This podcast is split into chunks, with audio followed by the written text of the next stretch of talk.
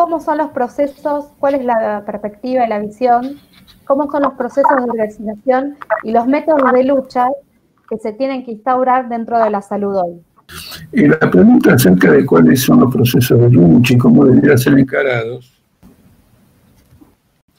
esa pregunta es el reverso del tema capitalismo y pandemia, porque la lucha que hoy tenemos en el campo de la salud, que no se limita al sistema sanitario, hay una lucha por la salud en todos los ámbitos de la vida social, eh, convierte a este tema de la lucha, la movilización de la salud, eh, eh, lo convierte, mejor dicho, lo distingue de cualquier conflicto y lucha social que conocemos, porque abarca la totalidad del proceso capitalista. Yo les quiero dar un ejemplo. ¿En dónde está la clave de esto? En Chile se está viviendo, por ejemplo, una crisis sanitaria tremenda que las cifras de algún modo disimulan. ¿Por qué? Porque en Chile se ha hecho un testeo mucho mayor que en Argentina y como consecuencia de eso, el número de contagiados es elevadísimo. Claro, es el número de contagiados reales. Elevado o no elevado es lo que hay. En Argentina eso todavía no se hizo. De modo que el número de contagiados en Argentina sigue estando a nivel de incógnita. Ahora, varios intelectuales, varios analistas chilenos eh, han demostrado con estadísticas que si bien el gobierno dice la verdad en materia de cuánta gente está contagiada, no estaría diciendo la verdad en cuánta gente hay muerta. Porque de acuerdo las cifras que dan en Chile, el número de fallecidos es menos del 1% de los contagiados. Si esto fuera estrictamente cierto, habrían tenido un éxito colosal. Ahora la pregunta es, si el éxito es tan grande, ¿por qué ahora han decidido hacer una cuarentena muy vasta en todo Santiago de Chile y en los suburbios, o lo que sería el urbano de Santiago de Chile? Según estos analistas intelectuales, el gobierno oculta la cifra de fallecidos. Esto ocurre también en Brasil. ¿De qué manera? gente que fallece eh, con un certificado de enfermedad respiratoria, en realidad tiene que ver con el COVID-19. Y como no está catalogado de esta manera, sino que dice enfermedad respiratoria, no aparece este, en la cifra de fallecidos por esta epidemia. En Brasil se calcula que la disminución por fraude estadístico es elevadísima es decir, que los contagiados en Chile y los muertos en Chile, eh, perdón, en Brasil los contagiados y los muertos serían un 70% mayores a los que se están informando.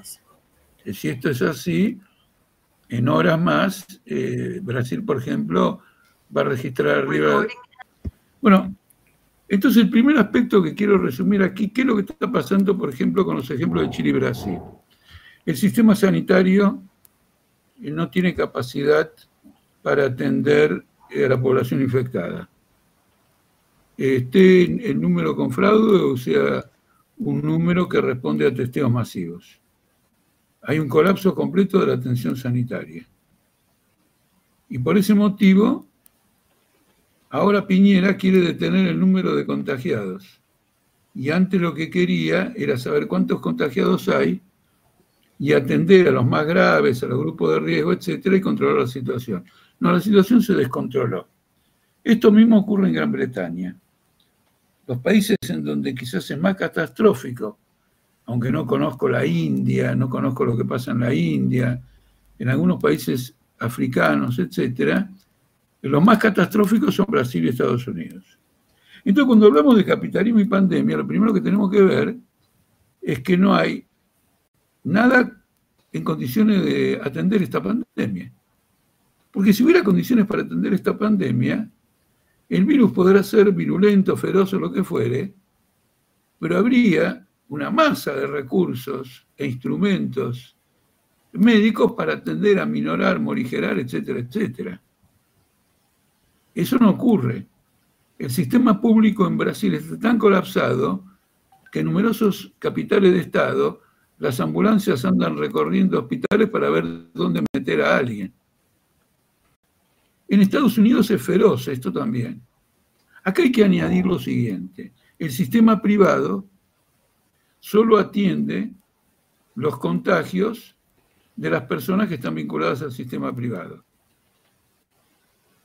Entonces, de acá sale el reclamo del sistema privado de que se reabra la economía para poder atender a toda la gente que necesita un tratamiento, independiente del COVID-19, independiente de esta pandemia del coronavirus. No sé, eh, cáncer, eh, problemas cardíacos, colonoscopías, lo que ustedes quieran. La gente no va por temor a contagiarse y de otro lado hay en muchos países una suspensión de ese tipo de tratamientos para contener los contagios. Es decir, que acá lo que tenemos es el colapso completo del sistema sanitario diseñado por el capitalismo. Por eso hablamos de pandemia y capitalismo. Esta no es una charla ideológica. Este es un análisis de la realidad. En el caso de Estados Unidos, la situación se ha hecho tan explosiva que un economista muy renombrado en el último tiempo, que se llama Tus, en una entrevista que le hace al Conada Moon en La Nación, dice que Estados Unidos es el país que va a colapsar social, económica y políticamente en esta crisis. Y esto lo dice una figura que se graduó en Harvard, enseña en Columbia y pertenece al elenco estable de economistas oficiales, eh, eh, digamos, en este momento. ¿Por qué Estados Unidos? Bueno, en primer lugar, en Estados Unidos hay 48 millones de norteamericanos que no están cubiertos por el sistema de salud pública, ni tampoco por el privado. Ahora que se ha añadido, ha habido alrededor de 30 millones de despidos en un mes y medio, y con los despidos, la gente que despedía pierde, pierde los derechos, pierde el seguro de salud que le cubre la empresa. Entonces el sistema público norteamericano se viene abajo porque es un país que virtualmente no tiene un sistema público de salud, ya que es el país que más ha privatizado y más ha encarecido la salud. ¿Se entiende que esto es un problema de pandemia y capitalismo? no como una frase, un izquierdista que cae detrás de cada eh, hoja que se mueve por el suelo ve la lucha de clases. No, esto es un fenómeno absolutamente extraordinario. Y en el curso de la propia pandemia no se están tomando ninguna clase de medidas.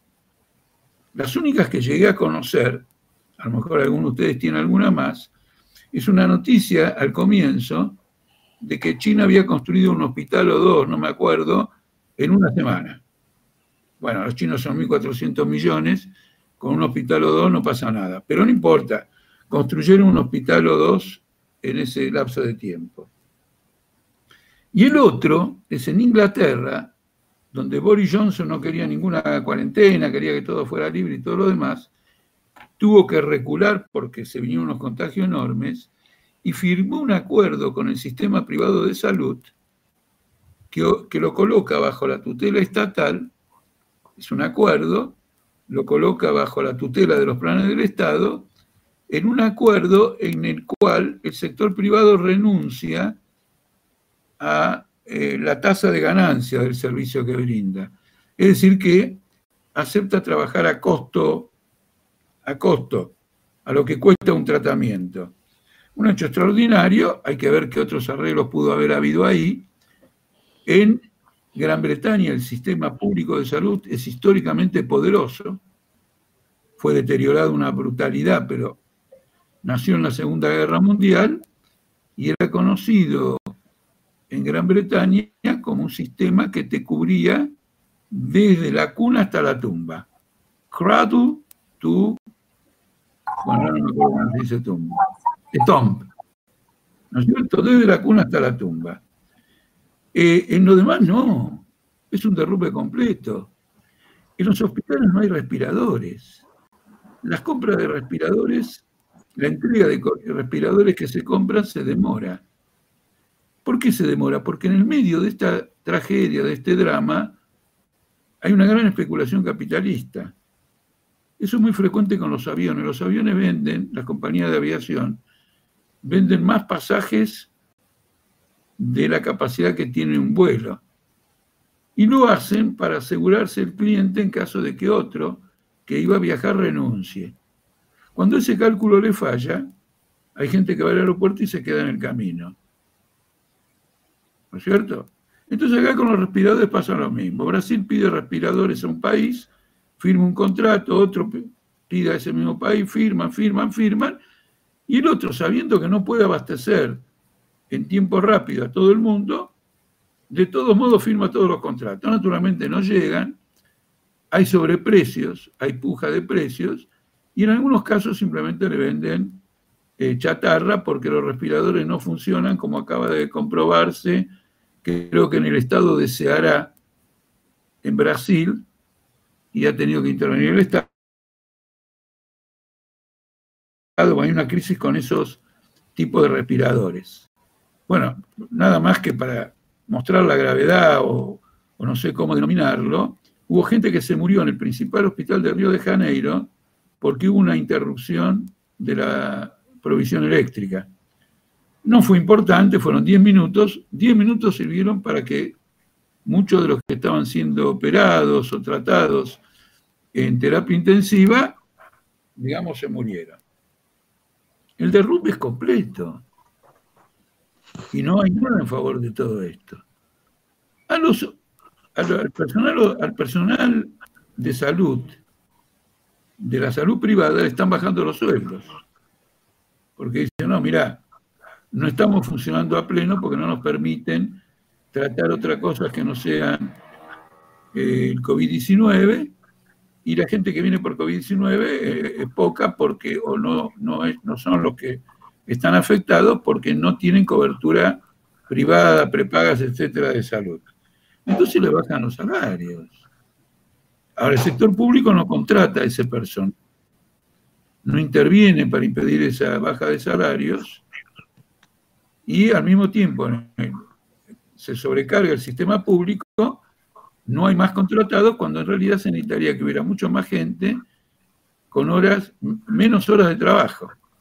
Y no solo seis horas diarias, sino inclusive con días intermedios de Franco por el agotamiento brutal, nervioso, psíquico, de todo tipo que tienen que enfrentar con estos tratamientos. Entonces el capitalismo. Entonces se ha puesto de manifiesto a través del problema más sensible de la humanidad, la vida, la salud, un sistema que es irreformable desde este punto de vista, porque la salud ha sido convertida en una mercancía y por lo tanto fluctúa con la oferta y la demanda, por lo tanto la salud depende del ciclo de la economía, la vida depende del ciclo de la economía. Entonces es un problema fuerte, fuerte, fuerte, y capitalismo. Yo voy a adelantarles dos datos más que me debería desarrollar, pero como estamos ante una interpelación y es interesante escuchar la opinión de los que asisten a este evento, simplemente los voy a enunciar.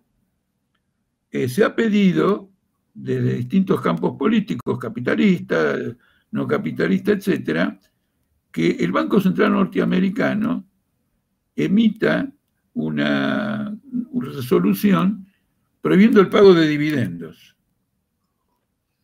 De manera que las empresas no necesiten otra asistencia económica del Estado porque se quedarían ellas con los dividendos, o que el dinero ese sea aplicado a medidas sanitarias a la hora de reabrir la economía y todo lo demás.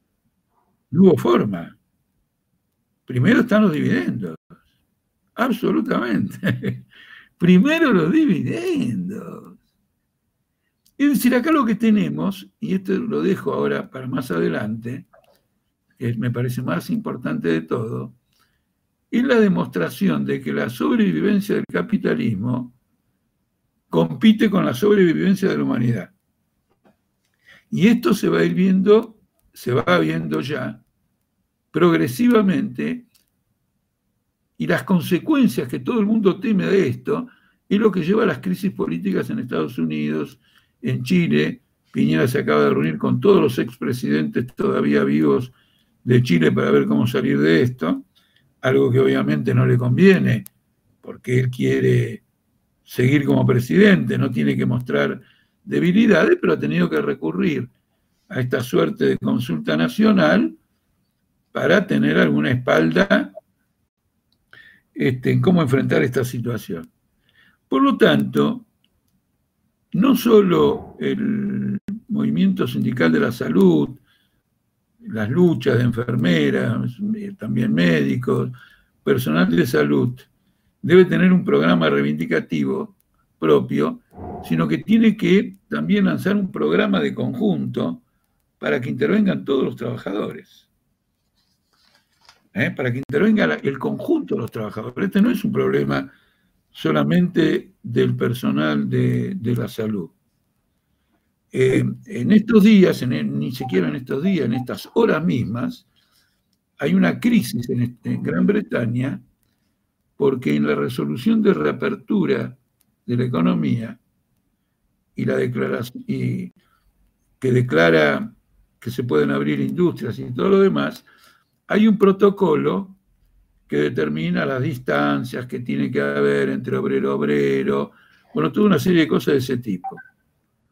Naturalmente no hay nadie que lo verifique, queda en manos de la empresa hacerlo, pero la denuncia de que esto es incompatible con una recuperación de la economía o con una reapertura de la economía, no salió en prensa obrera o en política obrera de Gran Bretaña, o en Izquierda de Diario de Gran Bretaña, sino que salió en la gran prensa inglesa, que teme que este intento de Boris Johnson de conciliar reapertura de la economía con algún tipo de cuarentena va a terminar en un desastre completo. Los que denuncian esto son más derechistas que Johnson. Dice, mira, reabrí la economía y dejate de joder, ninguna cuarentena para nadie, vamos adelante y vemos qué pasa. Entonces, de nuevo, se plantean dos cosas. En primer lugar, es una lucha contra el capitalismo. Esto fue muy importante. Y en segundo lugar, esta crisis lleva necesariamente a un desplome de las relaciones capitalistas entre las clases tal cual las conocemos y a una lucha de clases de una envergadura que probablemente muchos de los que hoy estamos participando en esta actividad eh, no hayamos conocido antes. Disculpen la extensión, podría haber sido todavía más largo, pero continuemos con un ida y vuelta y si no escucho que me avisen por teléfono lo que están diciendo este, los compañeros y las compañeras que asisten a la actividad.